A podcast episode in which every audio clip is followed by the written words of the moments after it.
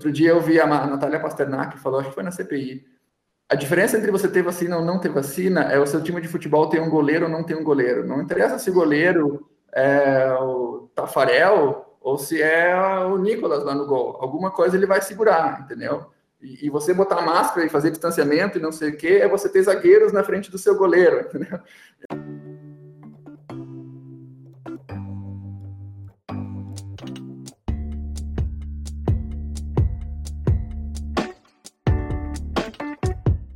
E no programa de hoje? São 511 dias, quase 550 mil mortes aqui no Brasil. Muita saudade e muita coisa não vivida. Porém, nem tudo está perdido. No meio das lives, do home office, do EAD, o período da pandemia mostrou mais do que nunca para nós que a gente não vive sozinho na vida, e ainda mais que precisamos dos outros para viver. As palavras de Paulo Gustavo, comediante e redator brasileiro, temos o seguinte: Diga o quanto você ama quem você ama. Mas não fica só na declaração, gente. Ame na prática, na ação. Amar é ação. Amar é arte. Senhoras e senhores, eu sou Ellen Silva. E eu sou o Nicolas Mariano. E começa agora o Nox Podcast.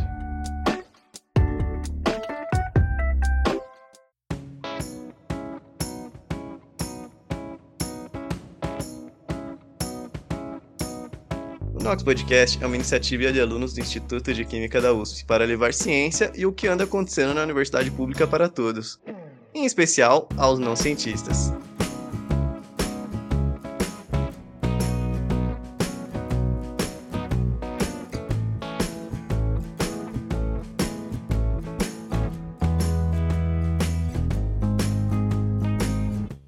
Bem, hoje nós estamos com ele, que tem uma cara de menino, mas já é um grande pesquisador e professor no Instituto de Química desde 2018. E veio falar um pouco mais pra gente do que anda rolando com esse tal de coronavírus, SARS-CoV-2 ou Covid-19. Com vocês, Nicolas Carlos Roth, e um grande prazer estar aqui com você, viu, professor? Obrigado, é um prazer para mim estar aqui conversando com vocês hoje. Uh, obrigado pelo convite e vamos conversar um pouco, né? Vamos ver o que vai dar. Nós que agradecemos por você ter aceitado, professor. É, e agora, a gente, como de costume, é, a gente quer saber um pouquinho mais sobre você. Professor Nicolas, você nasceu no Rio Grande do Sul, talvez a gente perceba um pouquinho pelo sotaque. Um pouquinho só, qualquer coisa. E se graduou no curso de Farmácia e Bioquímica na Universidade Federal do Rio Grande do Sul.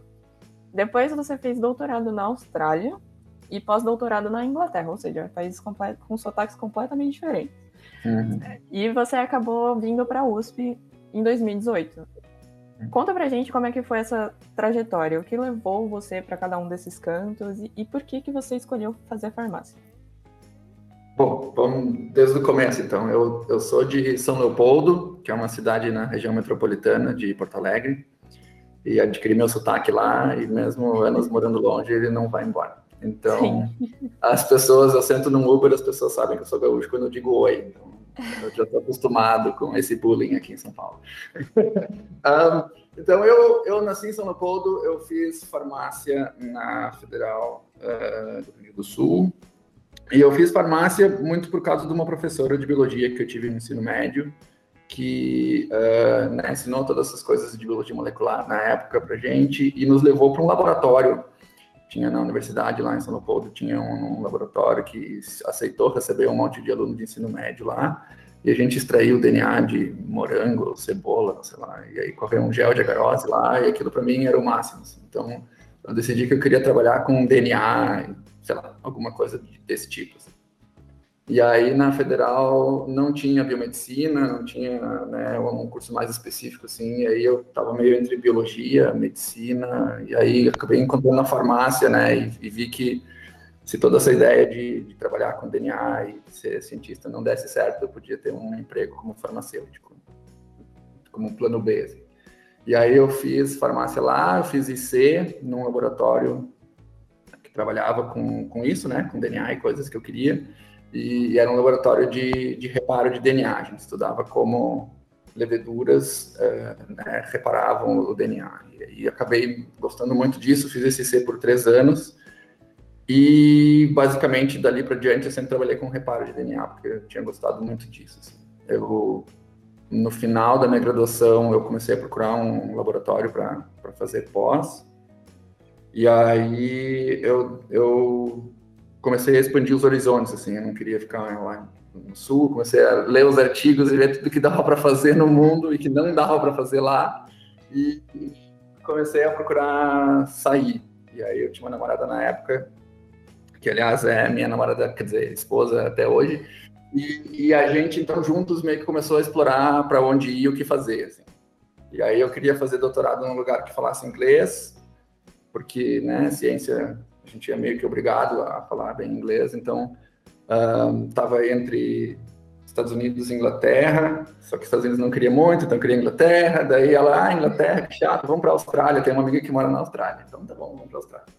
E aí eu, eu procurei uns laboratórios, entrei em contato com alguns, a maioria não deu certo, mas um laboratório em Melbourne um, me aceitou e a gente um, foi para lá. Aí, para juntar o dinheiro, eu trabalhei como farmacêutico, os únicos seis meses de farmacêutico da minha vida, para juntar o dinheiro para fazer doutorado lá na Inglaterra, lá na Austrália. E aí nós moramos em Melbourne por cinco anos e meio. Uh, o professor lá me contratou primeiro como técnico de laboratório por um ano para ver se ia dar certo. E aí isso era até bom porque daí se desse errado dava para voltar, se, né, tanto para mim quanto para ele. Uh, e aí depois eu me matriculei no doutorado lá. E aí no final do doutorado comecei a procurar um lugar para fazer pós-doc. E aí no fim a gente acabou indo para Inglaterra, envolveu em procuras em outros lugares e dando uma, mas acabei encontrando esse laboratório na Inglaterra, trabalhava com reparo de DNA também, e aí nós fomos para lá e moramos lá mais quatro anos e meio, então ao todo fiquei dez anos fora.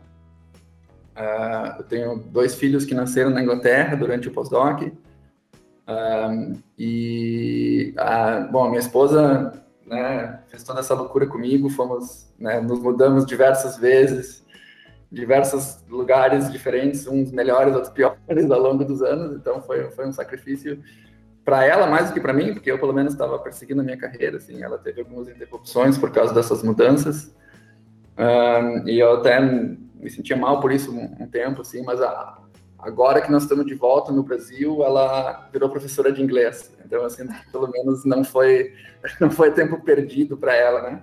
Uh, e aí então, mais para o final do meu tempo na Inglaterra, uh, abri o concurso aqui IQ, e aí eu me inscrevi, o concurso foi no final de 2017, e aí eu comecei em maio de 18. E o motivo de vir para São Paulo foi foi porque era, né, se fosse para fazer ciência no Brasil, tinha que ser em São Paulo. Era o único lugar que ia dar para fazer alguma coisa próxima do que eu estava fazendo lá fora. E então, né, a gente voltou porque queria ficar mais perto da família, meus meus filhos passarem mais tempo com, com os avós. E, e, então, não sendo lá no sul, então que fosse pelo menos uh, aqui, que dá razoavelmente perto, a gente consegue se ver com uma certa frequência.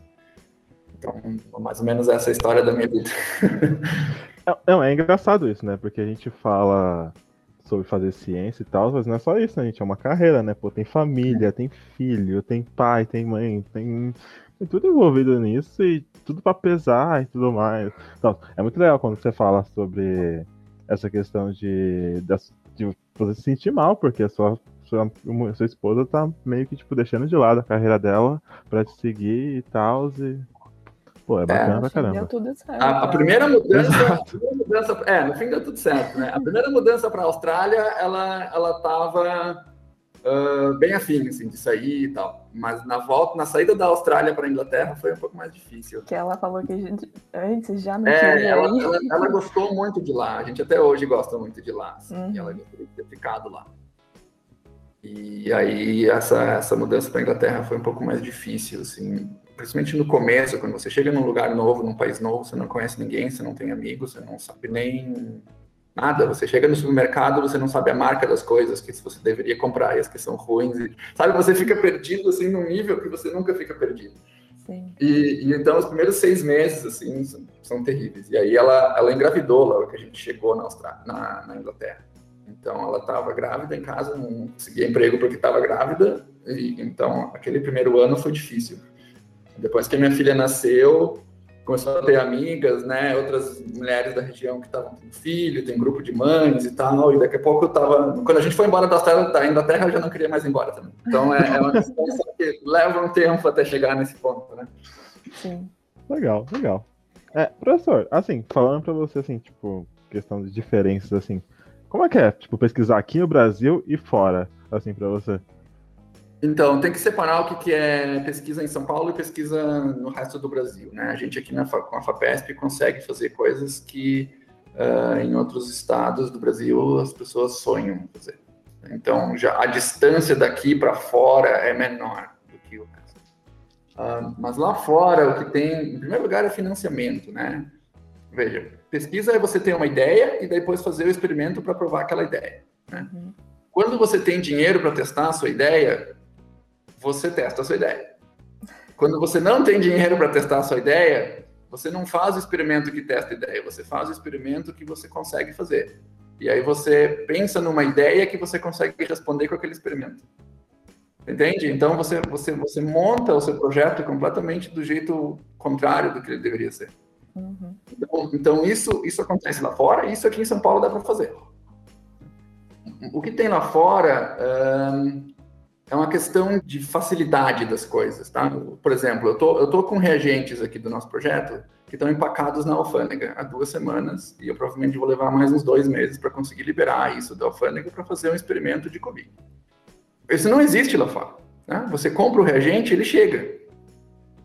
Você, você quer comprar um negócio da Sigma, um, um anticorpo, um, né, um composto químico, eu, eu chegava a pedir uma coisa ao meio-dia, ela chegava no dia seguinte às nove da manhã na minha bancada. Melhor que Mercado Livre. Sabe? Então, então não, não, não, tem como você fazer as coisas na mesma velocidade que uma pessoa na Inglaterra. Se aqui você pensa num experimento, você vai comprar o reagente e ele vai chegar para você seis meses depois. Às, às vezes chega reagente para gente que a gente já esqueceu para que, que servia. Lembro um pouco que eu já vi você falando sobre a sua pesquisa, né? Tanto com o pessoal lá dos Estados Unidos, quanto da, do outro grupo que tá, que é a maior e que, tipo, provavelmente passa na frente.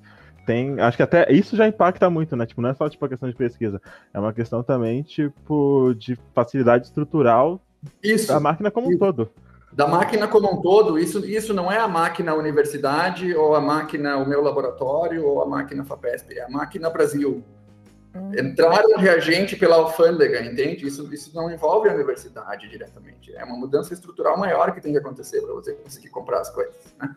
Então, um é financiamento, outro é facilidade que as coisas acontecem. Né?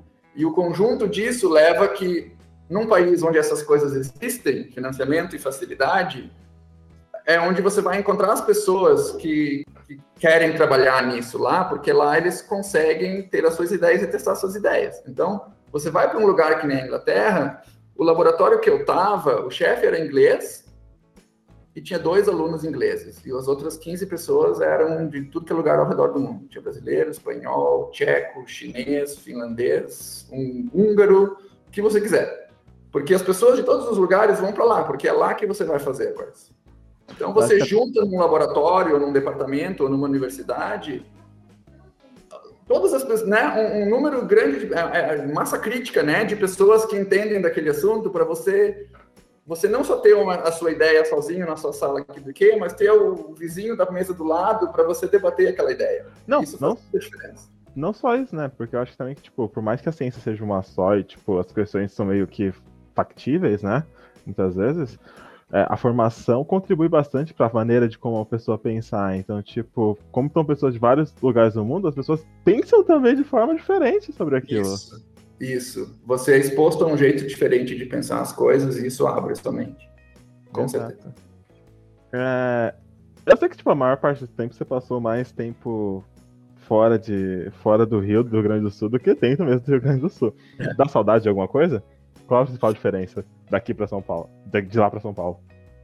Pois é, a gente, a gente ficou fora muito tempo, né? A principal mudança para a gente foi de fora do Brasil para dentro do Brasil, assim, né? A gente voltar a viver aqui, se acostumar com as coisas daqui. Um, algumas coisas de lá que a gente gostava que não tem aqui, por outro lado, outras coisas que tem aqui que a gente gostava daqui que não tinha lá. Então, assim, você, você vai você nunca está feliz onde você está morando, porque você sempre encontra, quer dizer, nunca está feliz, é ruim de falar, mas você, você sempre encontra coisas que você gostava muito de um certo lugar e que não tem em outro, né? E, e vice-versa. Então, você estando aqui, você, você lembra de coisas legais da Austrália, lembra de coisas legais da Inglaterra, mas se a gente se mudasse para a Austrália amanhã, a gente ia sentir falta de coisas daqui. Então, uh, cada lugar tem, tem as suas peculiaridades, assim. Um, eu, eu, a gente está gostando muito de morar aqui, assim, a vida tá, tá boa aqui, assim, Lá no sul é muito frio essa época do ano. é, então, assim, aqui o clima é um pouco mais ameno, a gente, a gente gosta, assim, mas... Apesar que ultimamente São Paulo tá quase igual ao sul. É, essa semana tá um pouco pior, mas lá é, é outro nível. É, não, é, é 24, 7. E, e, e, a questão é a seguinte, não é que na Inglaterra não seja frio, mas na Inglaterra as casas são construídas para ser frio, né? Para ser frio. Então sim. tem calefação, as paredes são né, com isolamento térmico e tal, então é completamente outro. Dentro de casa você anda de camiseta no inverno.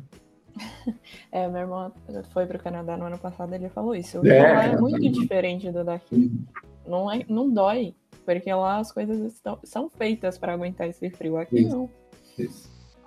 É, como você já falou, você aparenta ser muito família mesmo. como é conciliar o trabalho na faculdade como pesquisador, como professor e orientador ainda, é. É, e a família como um todo. E é, seus filhos são muito bonitos, inclusive. Obrigado. É, eu, tenho, eu tenho a Rebeca, que tem, tem seis anos agora, e o Leonardo tem quatro. Os dois nasceram lá na Inglaterra e vieram para cá com um e três. Então, a Rebeca até quase só falava inglês no começo, teve que aprender a falar português de novo. A gente falava português com ela em casa, mas ela né, teve que passar a usar mais o português. Ela entendia, mas não uhum. conseguia responder. Mas, é, a gente...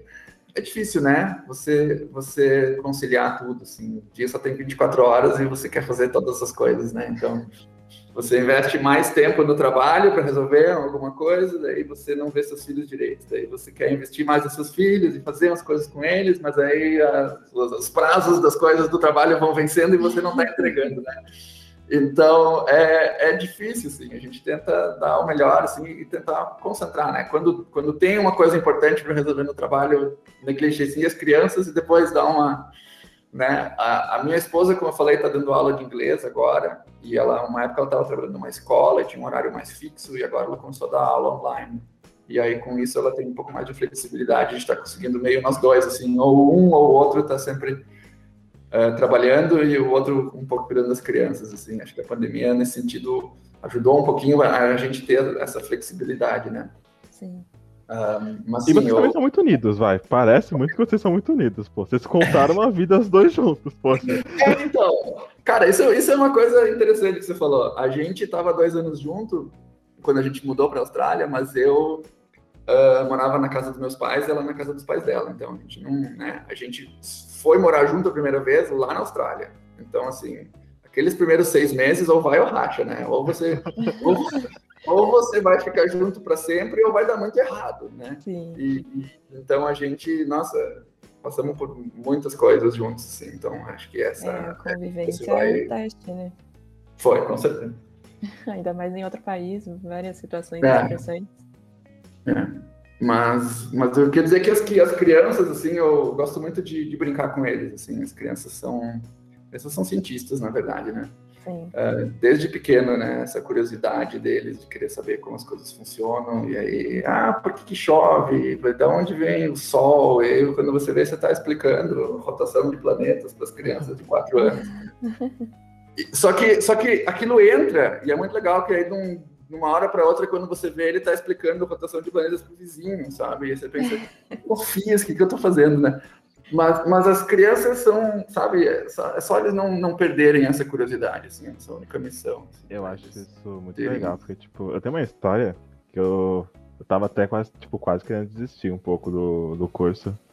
Aí eu tava voltando pra casa, tava no ônibus, tinha três crianças assim do meu lado, e eles estavam discutindo, tipo, oh, como é que o céu é azul? Por que, que faz isso? Por que, que faz aquilo e tal? Eu olhei para aquilo e falei, caramba. E a gente aprende, né? A gente aprende quase na primeira semana da graduação isso.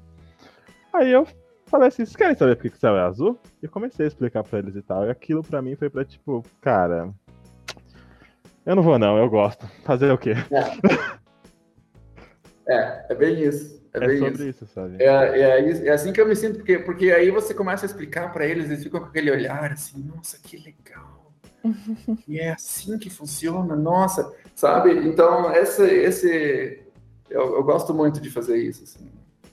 É, Professor, falando assim, tipo, de pandemia, assim, como um todo, já que, bem, é o tema. é, assim, acho que a pandemia afetou, afetou a vida de todo mundo em N questões. Pra você, como é que a pandemia afetou a sua Hum. vida como um todo? tudo, né? Tudo. Mudou tudo. A gente, como eu estava falando, né, a nossa, nossa rotina da família mudou muito N vezes. Assim, porque no começo da pandemia estava todo mundo em casa, aí depois a esposa começou a trabalhar de novo presencial, daí eu tive que descobrir como é que fazia aula online, daí né, reuniões virtuais e não sei o quê, e aí... Joguinho na disciplinas. É, você lembra? E pô, aquilo deu um trabalho que você nem sabe. e aí, e aí você, né? Antes você vinha, trabalhava, voltava para casa, desligava. Agora você recebe e-mail às seis da manhã e responde, recebe e-mail às onze da noite e responde. Mais É, ou menos. isso, é a verdade, possibilidade tipo- de, de fazer uma reunião e de sair da reunião, depois fazer almoço com as crianças. Então, é, e, aí, assim, uma semana é assim, daí na semana seguinte abre a escola das crianças, daí eles vão mais um pouco, daí a rotina mudou, daí agora eu tenho que levar eles para lá, não sei o quê. Daí na semana seguinte muda a rotina de novo, porque a escola fechou. Daí... Então a gente estava, assim, constantemente se adaptando, e até que a gente estava acostumado com um jeito de fazer as coisas, aí mudava de novo. Então foi, foi um ano interessante, assim. Agora acho que está se aquietando um pouquinho, e, e as coisas estão estão se ajeitando de novo em casa, assim, mas Cara, a pandemia mudou tudo, né? Mudou, bom, mudou a direção do meu laboratório, né? Mudou, ah, mudou muito, assim. a- sa- inclusive saíram algumas coisas boas no fim, dentro dessa loucura toda, né? Então, ah, né? Essa, essa mudança da- de direção do laboratório, acho que foi foi pro bem, né? Ah, Uhum. a gente conseguiu financiamento. Eu tenho uma pós-doc no laboratório agora que eu não tinha e não teria se não fosse a pandemia. Né?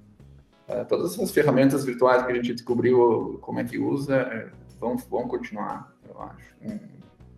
Certo, Facilitam continua. muitas coisas. Facilita, facilita sim.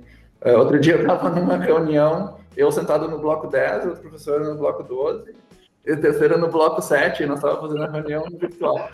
Ah, e então, sei lá, você você se adapta dentro do que está acontecendo no mundo, né? Você não tem controle sobre essas variáveis todas, então você não tem muita opção. Você vai se adaptando do jeito que dá.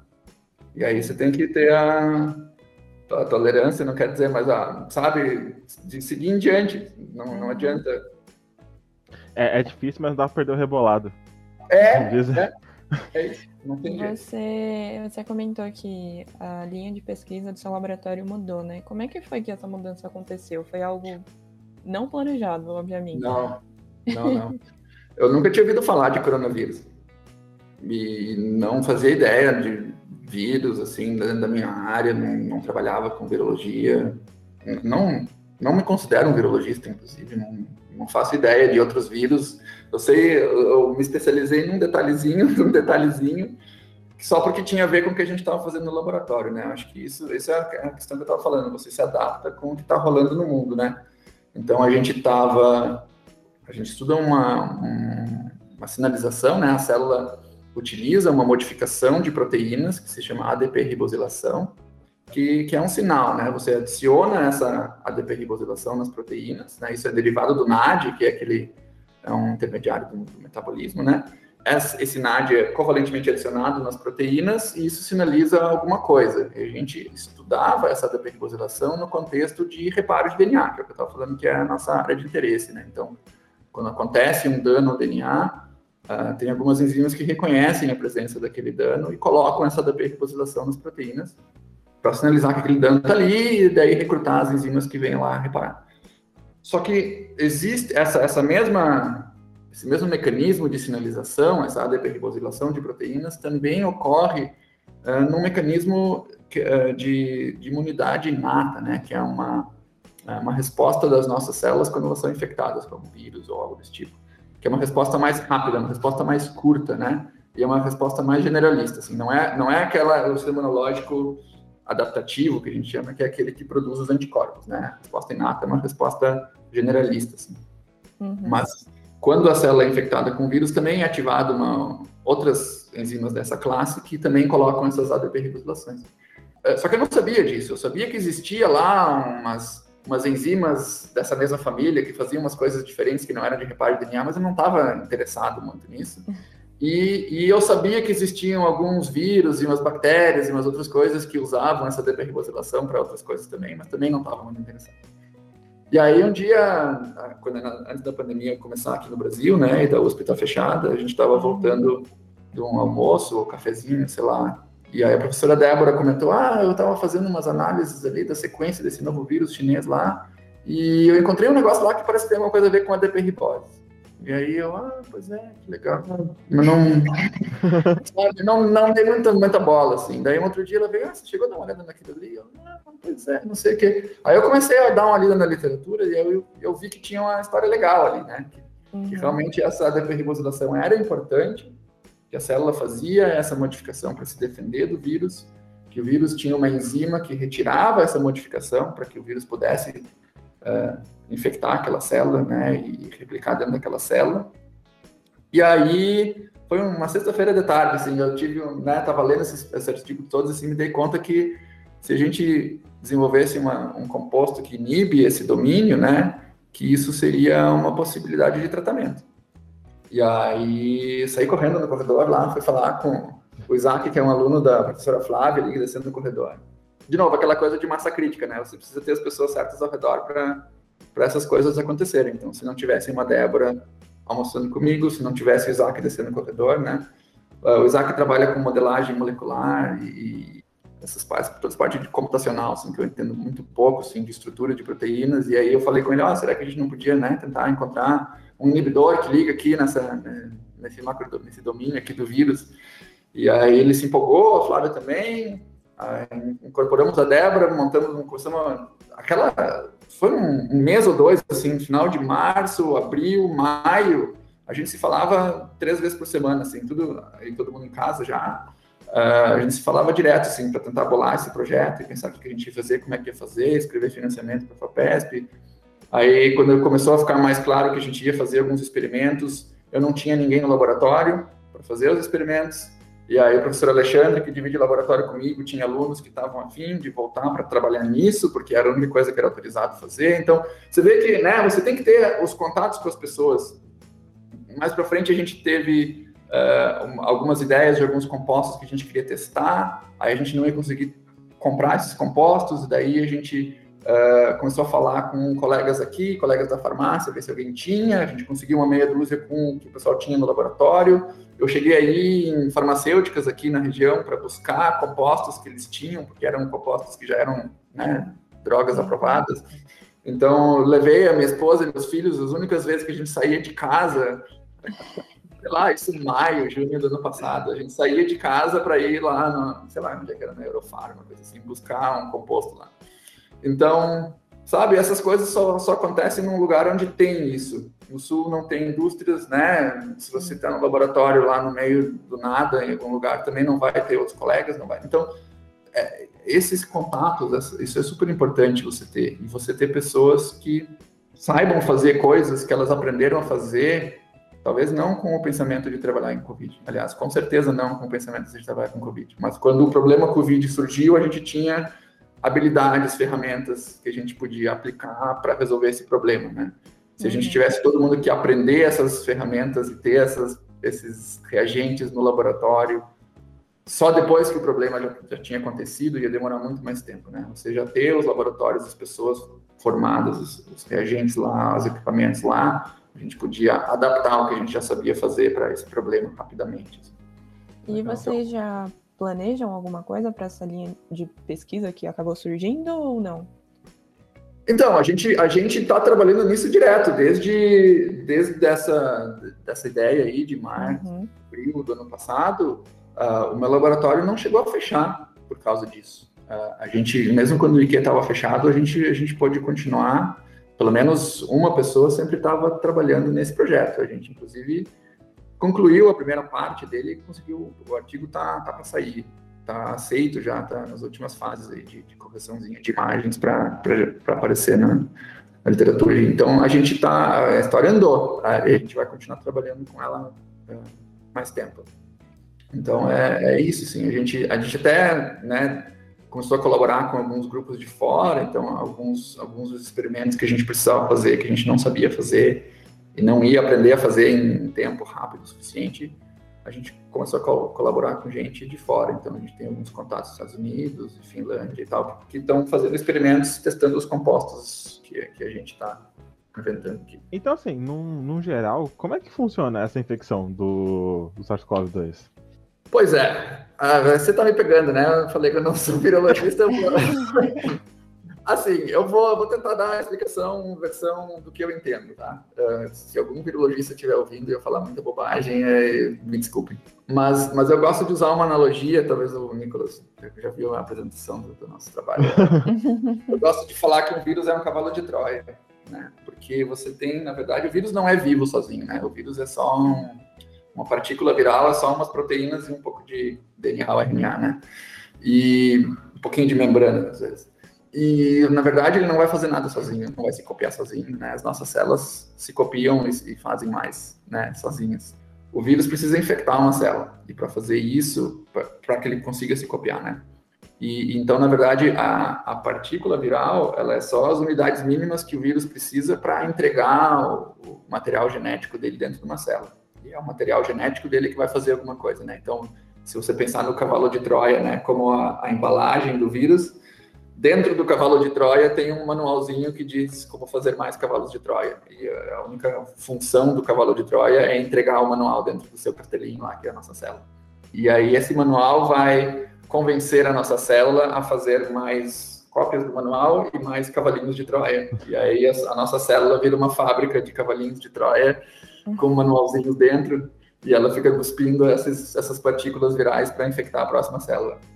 Isso é verdadeiro para todos os vírus, isso não é específico para SARS-CoV-2, né? Uhum. Uh, SARS-CoV-2, cada vírus tem um jeito diferente de fazer isso, a, a, composição dessa partícula viral, o que está escrito nesse genoma, né, para convencer a célula a fazer o que o vírus quer fazer então, o, o, o SARS-CoV-2 ele entra dentro da nossa célula por um receptor que tem na membrana, né, que chama ACE2 e uh, ACE2.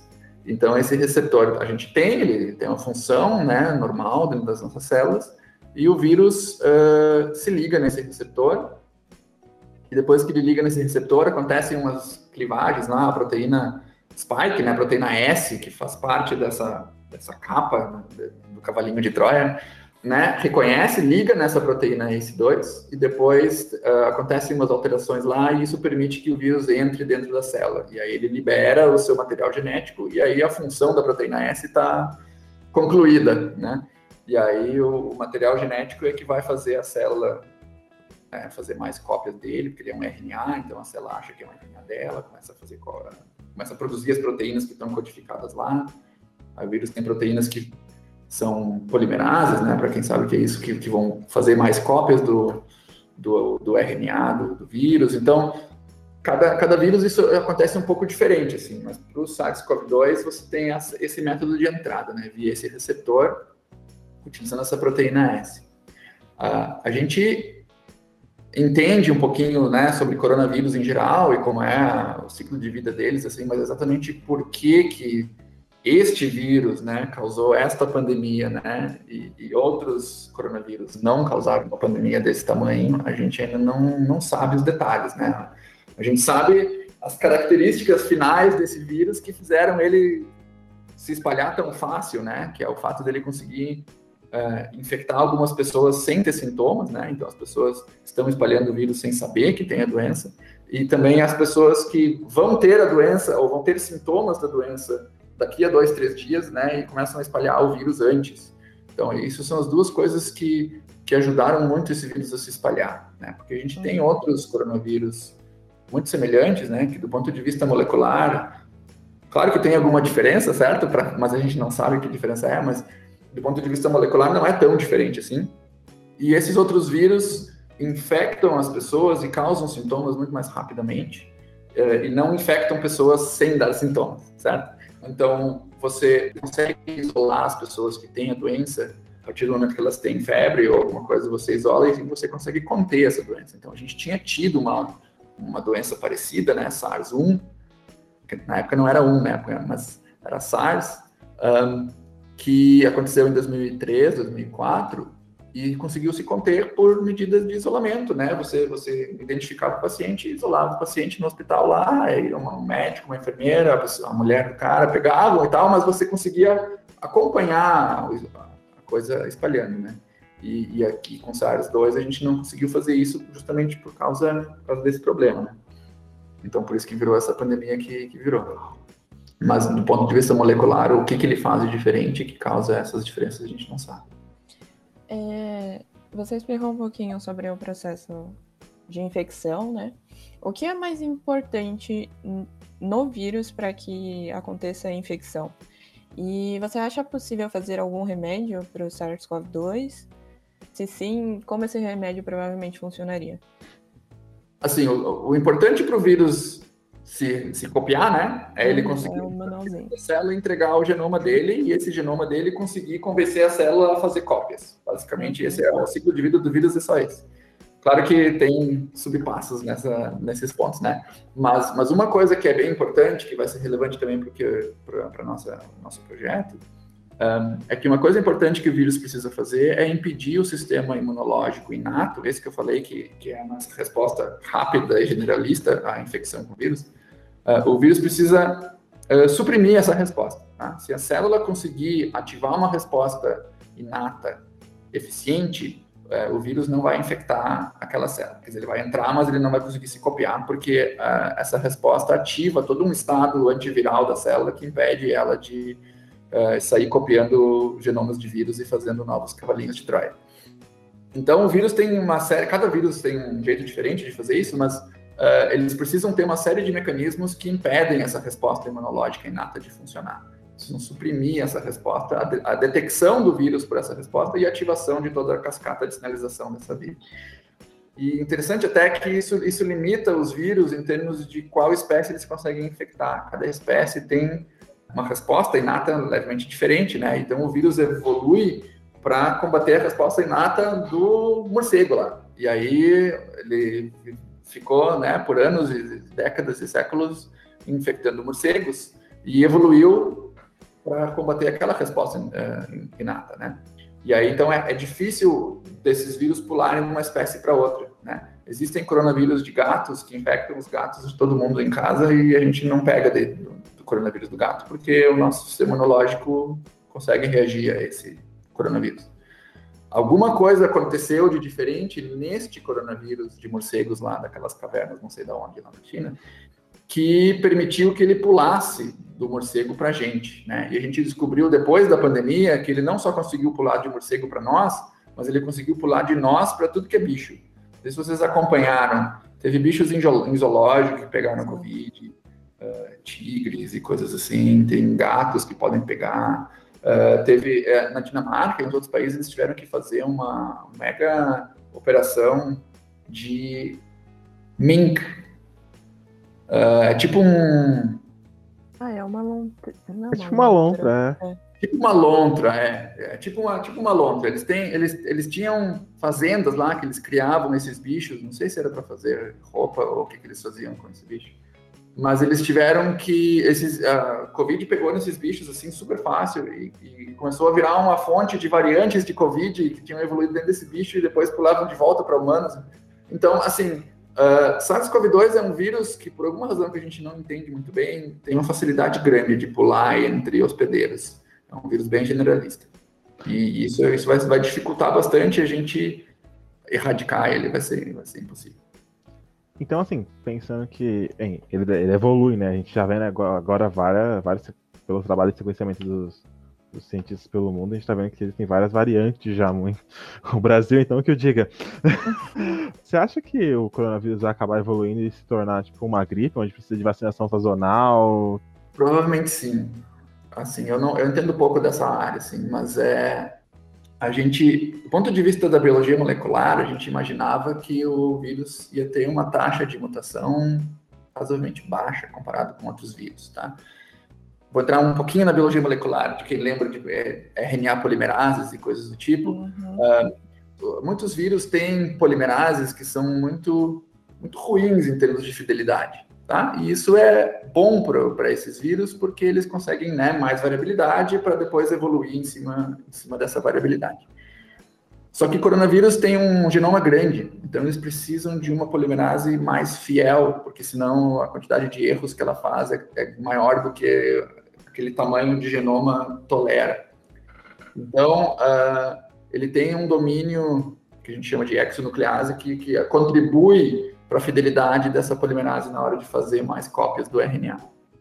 E isso, no começo da pandemia, se achava que isso ia significar que não ia ter é, evolução de, de, variantes tão rapidamente. Tá? Tem outros vírus que são bastante fiéis, que quase não evoluem ao longo do tempo. Tá? Acho que, se não me engano, recentemente eu estava vendo um negócio sobre ebola, e a, as pandemias de ebola que teve, ou epidemias de ebola que teve, mesmo com alguns anos de distância entre as duas pandemias que teve lá na África recentemente, o vírus era praticamente idêntico.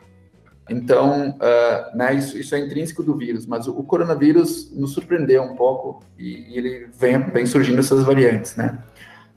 Passo falando um pouco na mídia de que, de que esses vírus são mais transmissíveis e eu acho que isso ainda não está comprovado 100%. Né? O que aconteceu foi que você tem sistemas de vigilância né, que vão coletando amostras e, e tentando sequenciar esses vírus para ver as, as, variações que estão acontecendo. E você vê que ao longo do tempo uma variante diferente vai tomando conta da população. Né? É, tem uma vantagem evolutiva para aquele vírus né, na, na, competição com os outros variantes. Tá? Isso está claro.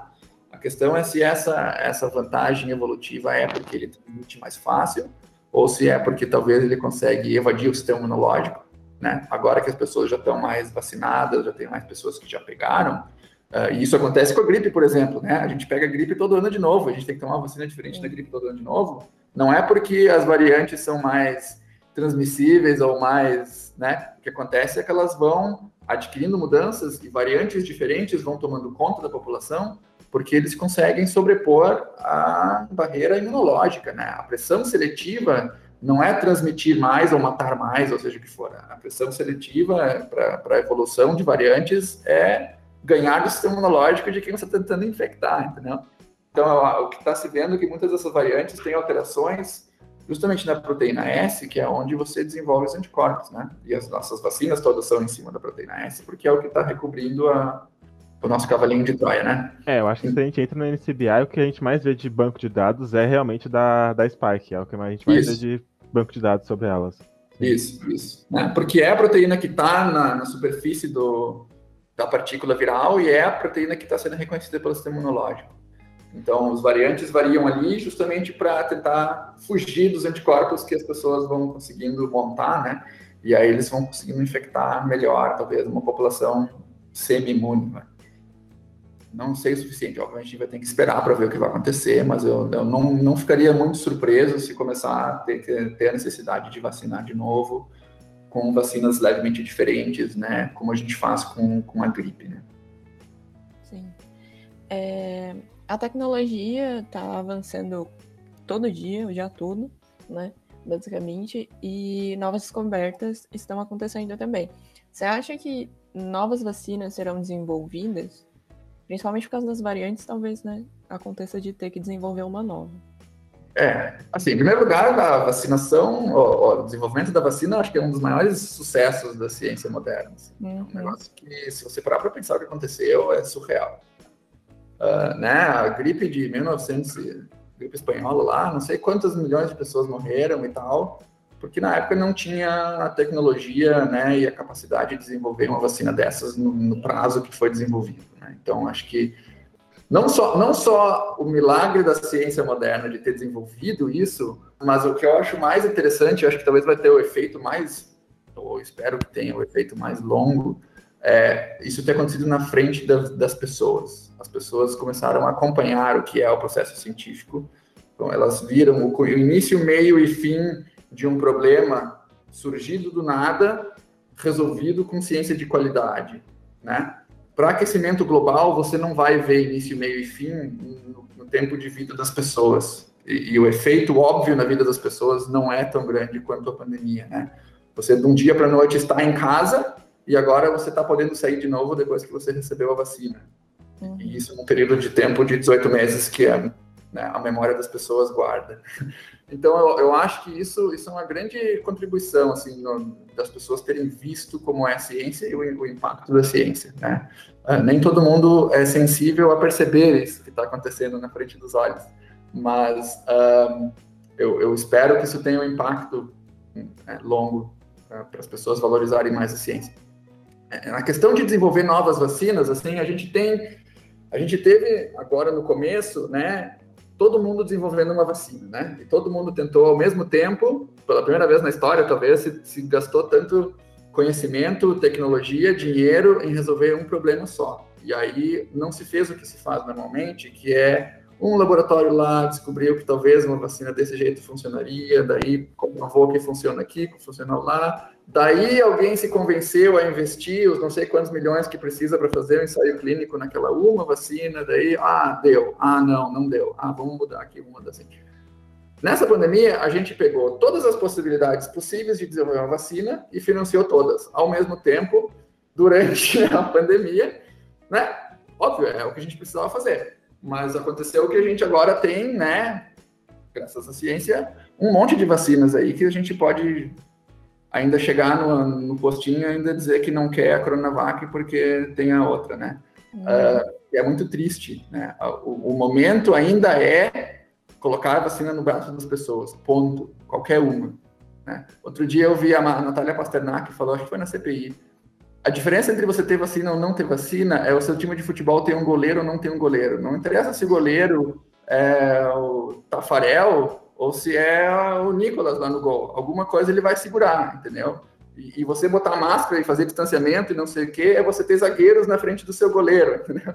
Então, sabe, essas analogias assim ajudam as pessoas a entender. Eu não posso sair agora achando que eu, que eu só quero o Neuer lá do Bayern de Munique no meu time, entendeu? No Grêmio a gente teve um goleiro péssimo por um ano, mas imagina não ter ninguém. Então, assim, você chega no posto, você pega a vacina que tem.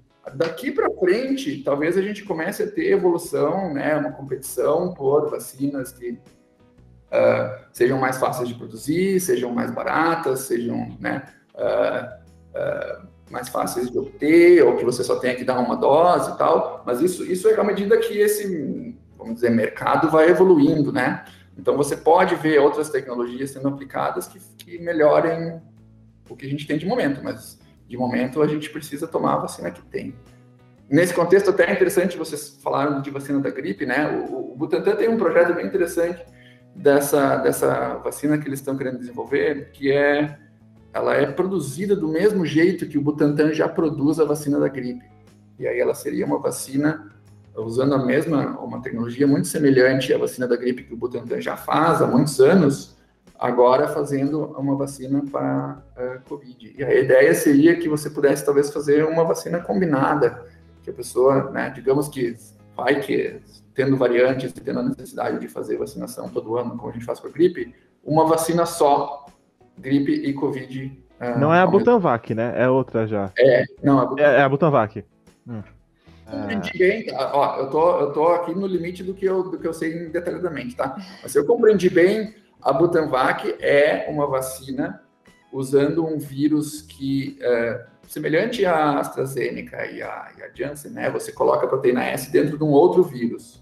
E aí, uh, o que eles fazem é que eles colocam a proteína S, ou o gene que codifica a proteína S, num vírus que infecta galinhas. E aí, com isso, eles conseguem infectar os ovos, né, que eles usam para produzir a vacina da gripe, eles conseguem infectar os mesmos ovos com esse outro vírus que infecta galinhas e vai expressar proteína S. E aí eles inativam esse vírus e depois utilizam esse vírus inativado, né? do mesmo jeito que eles inativam o vírus da gripe, que eles crescem naqueles ovos, eles inativam esse vírus que expressa proteína S.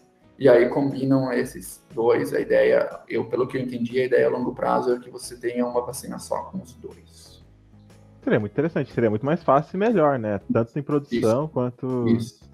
Isso. É, então, Aliás, É, é isso que eu tricolor tô roxo, falando. né? Esse tipo de evolução de tecnologias, né? Talvez a gente veja para facilitar a vida, porque ah, é, é mais fácil você convencer a pessoa a ir no posto uma vez só. Sim. Bem, primeiro de tudo, tricolor roxo, percebi, tá? É, segundo, é, assim, foi legal você falar até da Butanvac, porque é uma questão.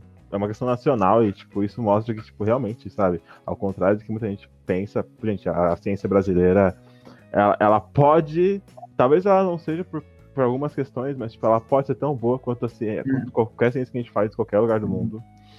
É, Tem, inclusive, assim, o, o que eu falei antes, né, que a gente que falta financiamento e às vezes falta facilidades. Apesar disso, ou, ou talvez em função disso, a gente tem cientistas muito bons aqui no Brasil. Ah, e, que, e que se tivessem a oportunidade e a facilidade de, de financiamento e, e menos burocracia que alguns cientistas têm lá fora, a gente podia contribuir muito mais. Porque a gente tem que tentar competir com esses caras num, num, num desnível, né? E aí, aí você vira que você fica bem criativo. então, então, eu acho que tem muita coisa muito boa, é, muitos cientistas muito bons no Brasil que, que se tivessem oportunidade, poderiam retribuir muito mais para a sociedade. É, Nicolas, pensando tipo, nessa questão das variantes e tudo mais, por que você acha que tipo, é tão, assim, tão difícil assim? É fácil, a gente sequencia, né? Mas às vezes a gente não dá conta de sequenciar o quanto de mutações que ele tá fazendo. E por que também que é difícil de prever as mutações? A prever? Não, prever é impossível, cara. Prever é um negócio que você não tem. A gente não entende o suficiente da biologia para dizer o que, que vai ser vantagem ou não para a gente. A gente mal e mal consegue acompanhar retroativamente o que está acontecendo. Tá? Tá acontecendo um monte de coisas nessas variantes que a gente vai levar anos ainda para entender. Quem dirá um dia prever o que faria, né? Ah, a gente, a gente, na verdade, sequenciamento não é trivial, né? O próprio exame de, de PCR não é tão trivial assim. A gente teve uma dificuldade grande no começo da pandemia para treinar pessoas ter os insumos todos. E a gente importa os insumos todos, tá? A gente não, muito pouca coisa a gente produz aqui para fazer esses ensaios de PCR. Então, ah, dali para sequenciar é, exige, né? Custa caro, mas, mas também você tem que ter as pessoas, os equipamentos, né? As pessoas treinadas para fazer esse sequenciamento. Então, que acontece é que você tem alguns lugares que fazem essa vigilância, né? Que sequenciam X número de amostras toda semana e, e aí você vai acompanhando a mudança do, do, dos variantes nessa amostrinha pequena que você vai tirando. É impossível você sequenciar toda a população. Alguns países fazem isso, uh, mas, mas aí eles têm um número de casos muito reduzido, porque países que são organizados a ponto de querer sequenciar tudo também fazem isolamento social, usam, usam máscara, né? Uh, uma coisa que no Brasil nunca foi tentado fazer, que seria super importante, é, é acompanhar cada caso de Covid e quem esteve em contato com essa pessoa nos últimos cinco dias. Né? Essa é a forma de você parar uma pandemia e de controlar ela. Né? Não adianta você aumentar o tamanho das suas UTIs, ou você dizer para todo mundo usar máscara, ou se, se, se quando você tem um teste, um resultado positivo, você não diz para aquela pessoa ficar em casa. Isso, essa mensagem chegou, mas não chegou completamente. Você precisa ficar em casa e não sair da sua casa.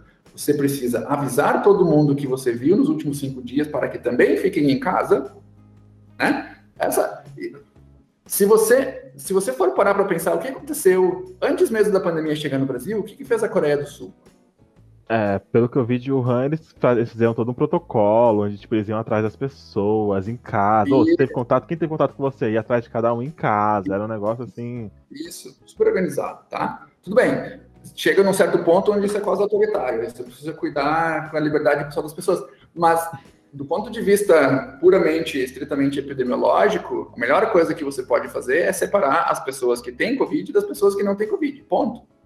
Né? E, e, se você não tem como saber antecipadamente se aquela pessoa tem ou não tem, porque ela vai demorar a aparecer os sintomas, tranca todo mundo que teve contato com alguém que você sabe que teve. Né? Então, a Coreia do Sul conseguiu controlar a pandemia antes dela chegar no Brasil. O que a Coreia do Sul fazia? Eles testavam todo mundo. Eles passavam com um swabzinho no carro e ficavam testando todo mundo. cada caso positivo era isolado e todo mundo que viu aquele caso positivo ficava em casa. Tá? Se você olhar a curva de casos da, da Coreia do Sul, ela teve um pico gigante lá por fevereiro, março, abril do ano passado e depois nunca mais voltou. Tá? Eu morei na Austrália, né? Eu fui, os meus amigos na Austrália ficaram uh, não sei quantos meses em isolamento em casa enquanto eles estavam montando esse sistema no começo da pandemia. Eles testavam as pessoas, todo mundo que tinha caso, eles faziam esse rastreio, tentavam isolar, daí aparecia um caso que eles não sabiam de onde veio porque não conseguiram rastrear. Todo mundo em casa, vamos investigar. E aí depois que eles conseguiram montar esse sistema e conseguiam, e, e aí não teve casos, teve épocas que não teve casos de Covid lá em Melbourne, onde eu morei, depois eles ficavam fazendo vigilância. Aparecia um caso, lockdown, uma semana até rastrear todo mundo que teve contato com aquela uma pessoa daquele um hotel que o cara veio, saía no jornal a história do, do cidadão, né? E então, com isso, teve uma época que a Austrália e o Brasil estavam parelho assim no número de casos no começo da pandemia. E aí a gente fez o que a gente fez, né? E a Austrália conseguiu. A gente está melhor em vacinação do que eles, porque as pessoas não sentem necessidade de vacinar, porque a, a a doença não bateu lá do jeito que bateu aqui, as pessoas não, não, não entenderam a necessidade. É, é, bem interessante. Não sei é, como chegou nesse assunto. Não sei se você sabe muito, mas tipo, as mutações que acontecem na Spike para se tornar mais contagioso ou menos contagioso, são grandes mutações ou são coisas assim bem... Então, de novo, a gente não sabe se é mais contagioso ou menos contagioso. Uhum. Você precisaria fazer experimentos que eu não sei se eticamente são para comprovar que há mais transmissão ou menos transmissão. Né? O que a gente sabe é que certas variantes estão tomando conta da, da população e a ideia é que eles de alguma forma fogem da resposta imunológica. Então, o que acontece é que tem certas regiões da proteína spike, principalmente a região da proteína spike que liga no receptor, ACE2, uh, e a, a, nossa resposta imunológica produz anticorpos contra essa região da proteína spike que reconhece o receptor. E aí, se aquela região está coberta por um anticorpo, ela não consegue ligar no receptor para o vírus entrar dentro de uma nova célula. E aí, às vezes, uma única mutação de um único aminoácido que fica diferente nessa região, esse anticorpo que a gente gerou já não reconhece mais aquele vírus, porque o, a, a porção daquela daquele, daquela região do vírus que o anticorpo ligava já não, uh, já não é mais reconhecido pelo anticorpo, né? E aí, então, esse vírus vai conseguir infectar a célula porque ele não está mais recoberto por anticorpos. Então, a ideia é que seja mais ou menos por isso. Não precisam ser mutações muito grandes, só o suficiente para um anticorpo parar de ligar. E aí, é por aí que vem a pressão seletiva, né? Uhum. É, além do trabalho que está sendo desenvolvido no seu laboratório e em conjunto com outros, você sabe de alguma outra coisa que estão tentando fazer pelo mundo para combater o SARS-CoV-2? E, obviamente, focando na sua área, né, que é a biologia molecular. Nossa, um monte, um monte. Acho que Covid é, assim, é chocante. Você entra na, na para ler na literatura o que está sendo feito, assim, acho que nunca, nunca tanta gente com tantos né, de tantas áreas diferentes, tá tentando resolver um problema ao mesmo tempo, assim, acho que não lembro disso, disso ter acontecido, pelo menos, talvez AIDS na época, não sei. Mas, uh, nossa, tem muita coisa, tem muita coisa. Então, assim, a gente tem esse alvo que a gente identificou, né, e o Nicolas vai lembrar aqui naquela apresentação, comentei de alguns outros grupos ao redor do mundo que estão procurando inibidores para o mesmo alvo, né, uhum. Uh, mas tem muitos outros alvos, então tem um monte de gente também tentando encontrar moléculas, inibidores, drogas para esses outros alvos. Um monte de gente desenvolvendo outras vacinas, né, que a gente já conversou aqui, outras tecnologias, jeitos diferentes. Mas tem outras perguntas muito interessantes sobre esse vírus que a gente ainda não, não tem as respostas, né? Por que, que algumas pessoas são mais suscetíveis do que outras, né? a gente está conseguindo identificar algumas diferenças genéticas, talvez nessa própria resposta inata que eu mencionei para vocês, que pode fazer com que umas pessoas respondam diferente de outras. Uh, por que, que as crianças são, são protegidas da doença mais grave, né? Da onde veio o vírus exatamente, né? Então, são perguntas que estão tão em aberto, que a gente vai demorar anos ainda para conseguir responder, né?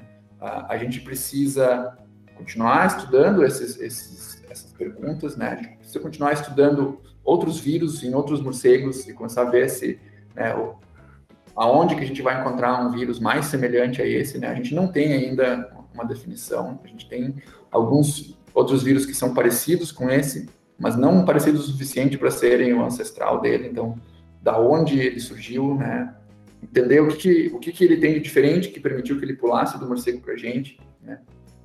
O que aconteceu nesse vírus que ele consegue infectar a gente, ou algumas pessoas, pelo menos, de maneira sintomática, que permitiu ele passar para outras pessoas mais facilmente, né?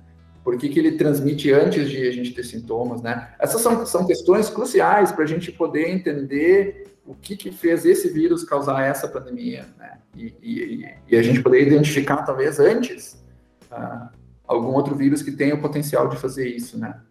Então, para tentar evitar que aconteça a próxima pandemia, pelo menos estar mais preparado, né, para quando ela chegar. Então, tem, tem muitas perguntas ainda para responder, muita gente muito capacitada estudando todas essas perguntas. Esse caso que você falou é muito engraçado, né? Por que, que ele transmite antes de ter os sintomas, né? Tipo, é uma coisa muito curiosa, realmente. Tipo, eu nunca tinha parado pra pensar, mas, tipo, realmente foge do.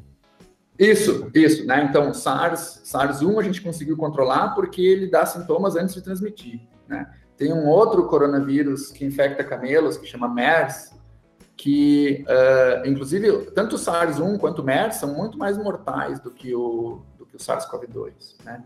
Uh, MERS é tipo 30% de mortalidade e, e, e SARS-CoV-2 é menos de 1%, né? Uh, só que, só que todo mundo que, que tem o vírus desenvolve um sintoma. E, e, e, inclusive, assim, se você desenvolve um sintoma que é febre de 47 graus, que você não quer nem tirar o pé de fora da cama, você não vai transmitir para ninguém. certo? Então, você, você não só desenvolve o sintoma primeiro, como o sintoma debilita e a pessoa não vai ter contato com pessoas.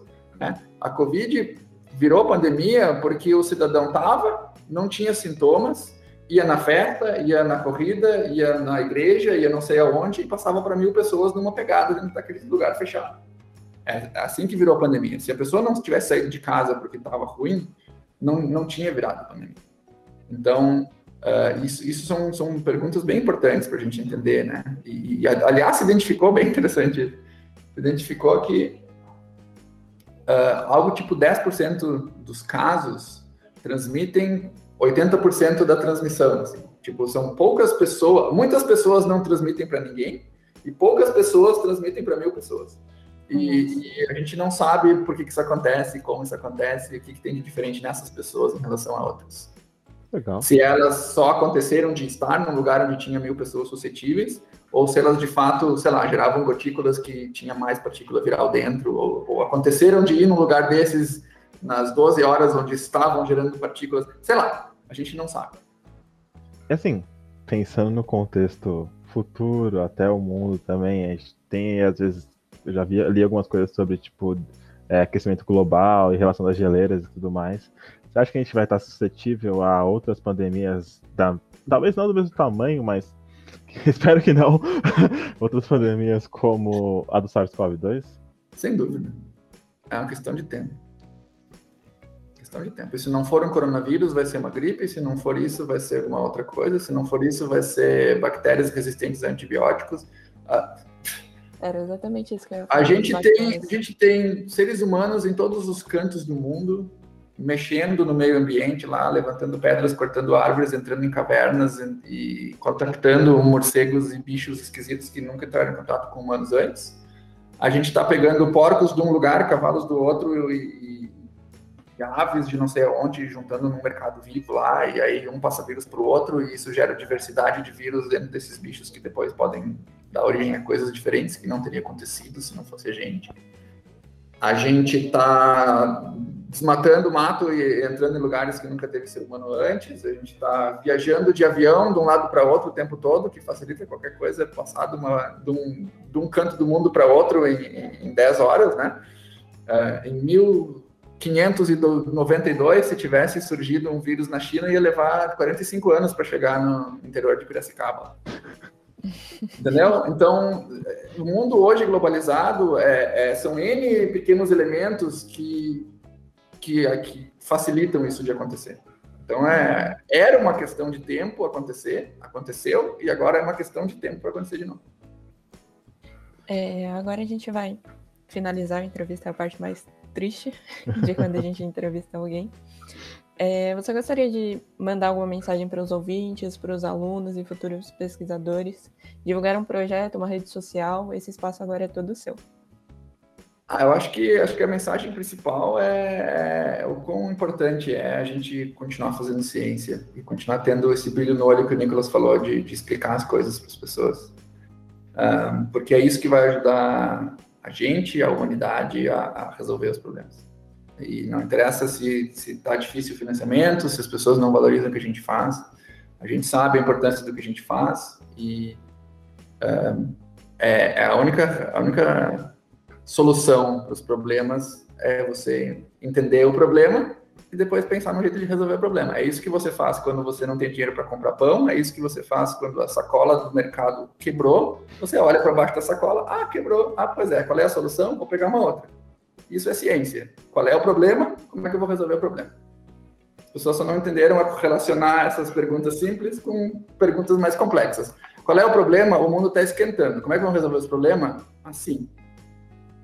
Demorou, mas o mundo está acordando para isso. Então, essa é a resposta para tudo. E uh, o que você precisa para isso é pessoas que enxerguem os problemas e pessoas que tenham a capacidade, o financiamento, a, a infraestrutura para encontrar as soluções. Então é, é uma mensagem simples, na verdade, mas é, ela é importante, eu acho.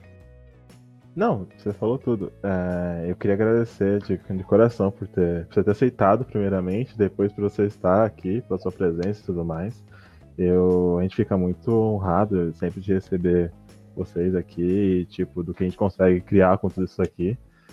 E, cara, foi muito legal bater esse papo com você. Muito obrigado, viu, Nicolas? De verdade. Foi mesmo. Obrigado.